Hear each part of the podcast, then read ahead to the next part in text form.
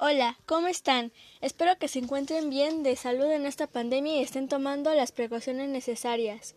Mi nombre es Jimena Verónica García Barrios y me gustaría compartirles mi experiencia y el gusto que tuve al leer el libro Charlie la fábrica de chocolate, que fue escrito por Roald Dahl, quien es famoso por escribir libros infantiles.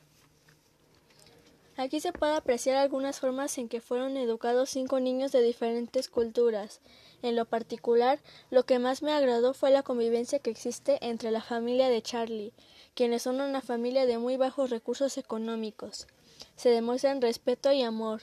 Sin embargo, el gran contraste con el dueño de la fábrica, Willy Wonka, quien tiene mucho dinero y recuerdos desde su infancia, al ser criado únicamente por su estricto padre, lo cual repercutió en la motivación de la creación de su fábrica, la cual cerró tiempo atrás debido al robo de sus ideas y lo obligó a explorar nuevos lugares, en donde conoció personas especiales, y junto con ellos se puso a bajar de nuevo su fábrica de chocolate. Entonces surge una idea de un concurso para buscar un digno heredero de esta fábrica, al notar que empezaba a envejecer. De ahí surge la idea de un concurso para conocer el proceso de los dulces dentro de la fábrica de chocolate.